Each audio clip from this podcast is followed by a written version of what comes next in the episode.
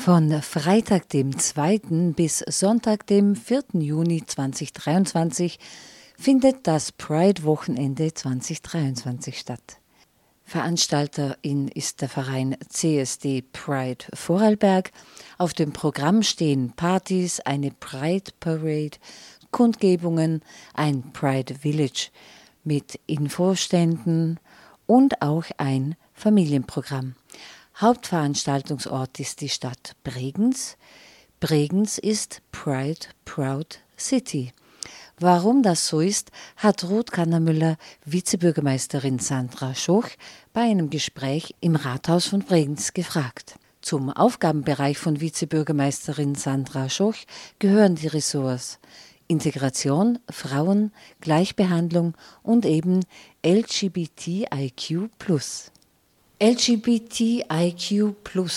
Was bedeutet das alles? Ja, da stolpere ich auch immer wieder. Also es ist die englische Variante von Lesben, Schwulen, Bisexuell, Trans, Intersex und queere Personen. Von Freitag, dem 2. bis Sonntag, dem 4. Juni 2023 findet das Pride-Wochenende statt.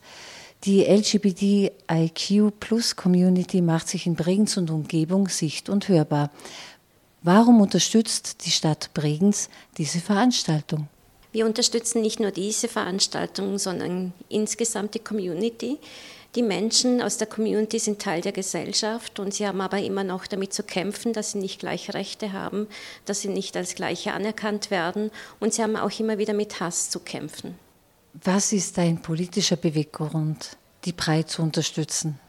Wir können auf der kommunalen Ebene sehr viel tun. Wir können dafür sorgen, dass die Menschen verstehen, um was es tatsächlich geht. Viele Menschen haben das so das Gefühl, ja, jetzt ist dann wieder mal gut, kann man aufhören, darüber zu sprechen und wieso muss man alles bunt machen.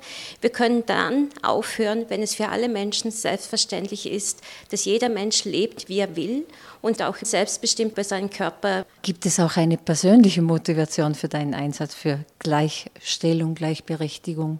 Also ich bin eine sogenannte Ellie, eine Alliierte. Woher meine Motivation kommt, mich genau für dieses Thema einzusetzen, vielleicht weil ich weiß, wie der Schmerz sich anfühlt, wenn man ausgegrenzt wird und wenn man nicht, sich nicht zugehörig fühlen kann, weil man immer als anders wahrgenommen wird. Ich mache sehr viel Übersetzungsarbeit für mich. Ich habe selbst Migrationshintergrund und der Schmerz im Hirnareal ist dieselbe Stelle. Ausgrenzung wirkt auf Menschen wie körperliche Schläge. Das muss man sich immer wieder bewusst machen bei Hassverbrechen gegenüber dieser Community. Und ich versuche hier Übersetzungsarbeit zu machen, um mich darum verstärkt für sie einzusetzen, weil ich das für mich auch nicht möchte. Und ich habe festgestellt, es ist leichter für andere zu kämpfen wie für sich selbst. War das vielleicht auch ein Grund, warum du in die Politik gegangen bist? In die Politik gegangen bin ich eigentlich, weil ich einfach gefragt wurde. Ich habe mich früher gar nicht so damit auseinandergesetzt, aber sobald ich eingestiegen bin, habe ich gemerkt, wie wichtig es ist, als Frau diese Hebel bewegen zu können und wie viel Spaß es auch machen kann. Von der Wiege bis zur Bahre wird auf der Kommunalpolitik alles bestimmt für die Menschen. Da fehlt oft das Bewusstsein. Und hier die richtigen Hebel zu bewegen und in die richtige Richtung zu lenken, in die Richtung Gerechtigkeit für alle, selbstbestimmtes Leben für alle, das macht mir richtig Spaß. Wie hat sich die Einstellung der Menschen nach deiner Einschätzung zu LGBTIQ-Plus-Menschen verändert? Also wir machen ja sehr viel zum Thema Sensibilisierung nach innen, in die Verwaltung, aber auch nach außen für die Menschen, Bürgerinnen dieser Stadt. Wir haben gemerkt, dass die Menschen mehr Wissen haben, dass sie sich mehr damit auseinandersetzen. Mir ist es auch wichtig, dass nicht die Community selber quasi immer erklären muss, wieso ist das so, oder dass sie auch Fragen beantworten müssen, die einfach zu intim sind, um sie draußen auf der Straße zu beantworten oder sie für jemand fremd zu beantworten.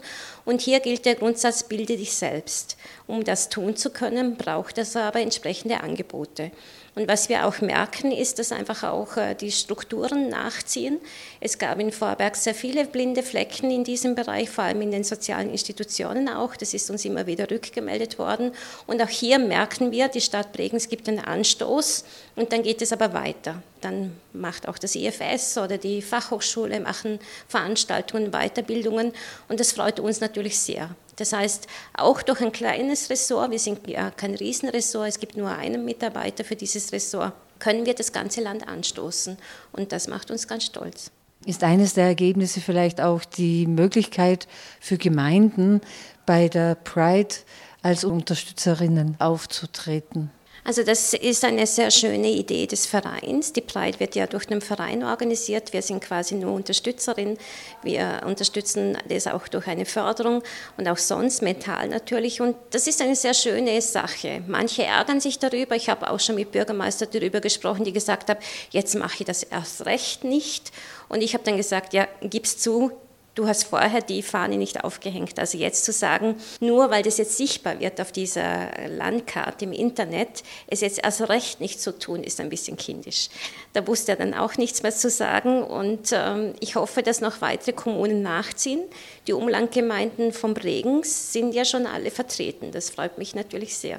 Ich habe die Karte angeschaut. Einige Gemeinden, wie zum Beispiel Fußach und Geisers, sind leider nicht dabei. Und es sind auch an sich noch nicht so viele Gemeinden dabei. Wo siehst du Probleme in der Wahrnehmung von Menschen, die sich als nicht binär, also männlich oder weiblich definieren? dass sie nicht als Normalitäten wahrgenommen werden, sondern immer als das Besondere, was ja nicht stimmt. Es ist eher umgekehrt so, dass auch wir, die heterosexuellen Menschen sind ein Teil der Vielfalt. Wir sind nicht das Besondere, das Hervorgehobene. Und das ist das, was manche Menschen irgendwo nicht verstehen können, dass sie ein Teil aus dieser Regenbogenfahne sind, aus dieser Vielfalt, dass sie dazugehören und nicht ständig ausgegrenzt werden sollten und können. Dass es einfach nicht selbstverständlich ist für sie am Wochenende, nach diesem Frühlingswochenende, das zu tun, was viele Menschen tun, darüber zu erzählen, dass als Mann er mit seinem Partner ein schönes Wochenende hatte, weil dann hat er sich geoutet und weiß vielleicht nicht, wie das ankommt. Ich kann das ganz zwanglos erzählen. Ich war mit meinem Mann segeln und niemand ist irgendwo irritiert und schaut mich groß an, weil wir sind quasi die unter Anführungszeichen Normalität. Aber jede Liebe ist normal und jede Beziehung ist normal und das sollte bei den Menschen ankommen, dass die Menschen sich nicht mehr verstecken müssen, dass sie am Montag erzählen können, was sie mit ihrem Partner oder bei den Frauen mit einer Partnerin Schönes erlebt haben. Oder die Regenbogenfamilien, dass die Kinder nicht solche Fragen gestellt bekommen, wenn sie sagen, ich habe zwei Mamas, eine Mami und eine Mama, dass nicht die Frage kommt oder die Antwort kommt, das kann nicht sein, da muss dein Papa gestorben sein. Das ist für diese Kinder eine hochverletzende Angelegenheit, wenn auf der Gegenüberseite so viel Nichtwissen vorhanden ist und die ganz normale Situation des Kindes so quasi weggewischt und ignoriert wird. Die Regenbogenfamilie ist für dieses Kind Normalität. Es gibt die Mama und es gibt die Mami. Und das sollte auch von den anderen anerkannt werden. Das bedeutet auch in dem Sinn, dass die gesetzliche Ebene schon weiter ist wie die gesellschaftliche. Siehst du da noch Möglichkeiten oder Luft nach oben, dass gewisse Dinge sich ändern sollten? Also äh, zur gesetzlichen Ebene muss man dazu sagen, in Österreich ist es natürlich immer durchjudiziert worden. Das ist nicht freiwillig von der Politik gekommen. das musste immer von Betroffenen durchjudiziert werden. Und ich habe schon die Wahrnehmung, dass ein Großteil der Bevölkerung sensibilisierter ist, weil sie einfach auch darüber nachdenken, was ist es, wenn es meine Tochter ist, was ist es, wenn es mein Enkel ist. Ähm, und am Schluss zählt auch hier einfach nur die Liebe. Also ich glaube, die Situation, wo jemand aus der Familie ausgegrenzt wird, wenn er sich outet, die reduzieren sich.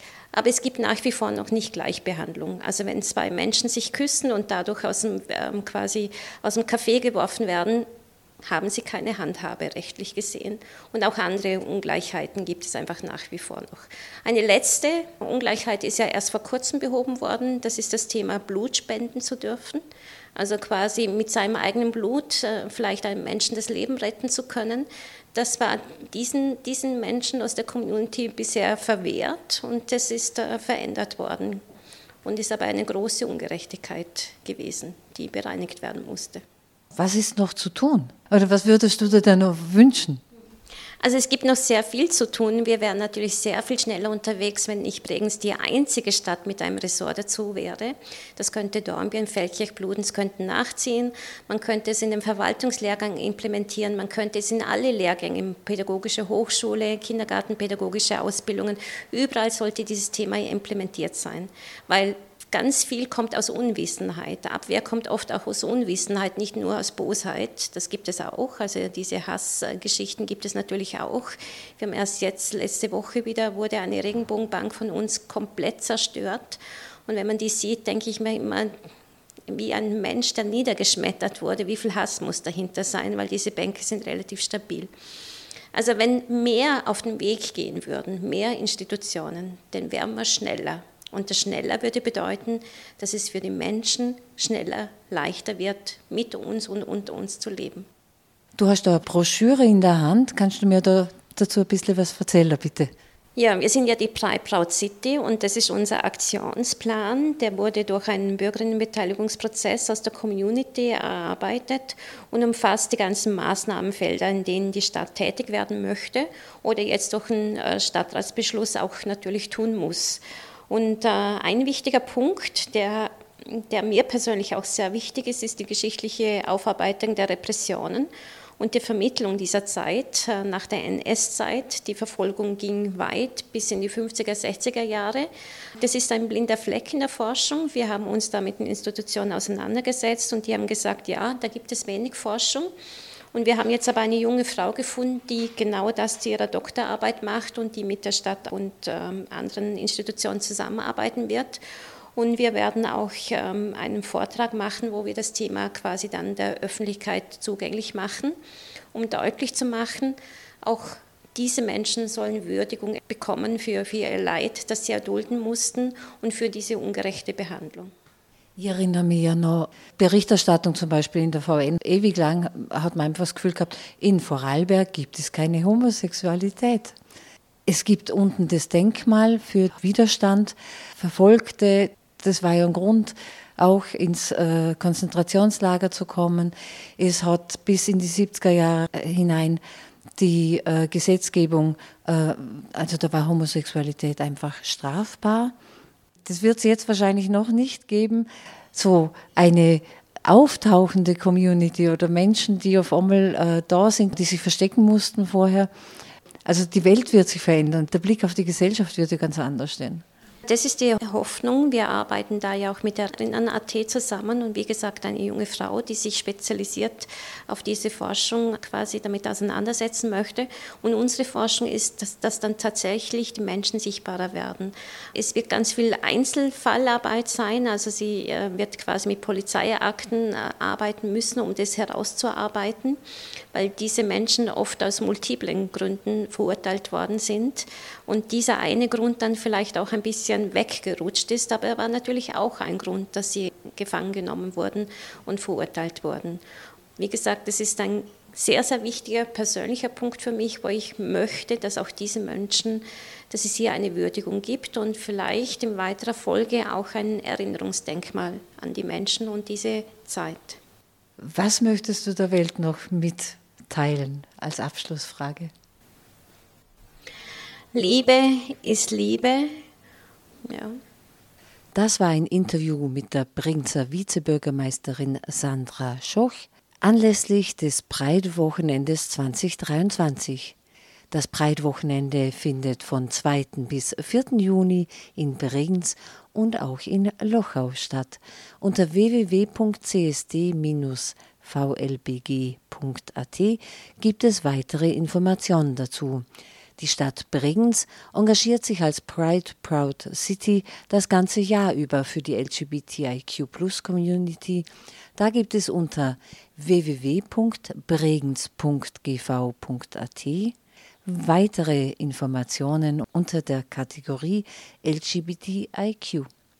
Zum Beispiel auch zur Ausstellung We Are Part of Culture im Breitmonat Juni 2023. Sie ist im Eingangsfoyer des Landhauses zu sehen und beschäftigt sich mit queeren Persönlichkeiten von der Antike bis zur Gegenwart.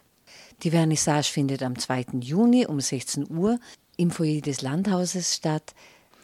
Sowohl zur Breit 2023 als auch zur Ausstellung im Landhaus sind lesbische, schwule, bisexuelle, trans, inter und queere Personen willkommen, ebenso wie heteros oder fluide. Diese Sendung gestaltet hat Ruth Kannermüller für Proton, das freie Radio.